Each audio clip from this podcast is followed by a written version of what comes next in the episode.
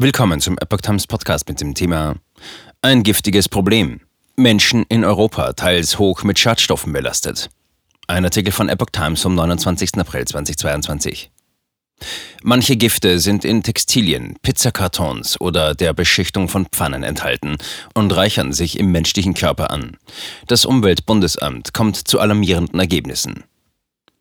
Die Menschen in Europa sind laut einer vom Umweltbundesamt koordinierten Untersuchung teils bedenklich hoch mit Schadstoffen belastet. Es seien fortpflanzungsschädigende Weichmacher in allen untersuchten Kindern und Jugendlichen gefunden worden, teilte das Amt mit.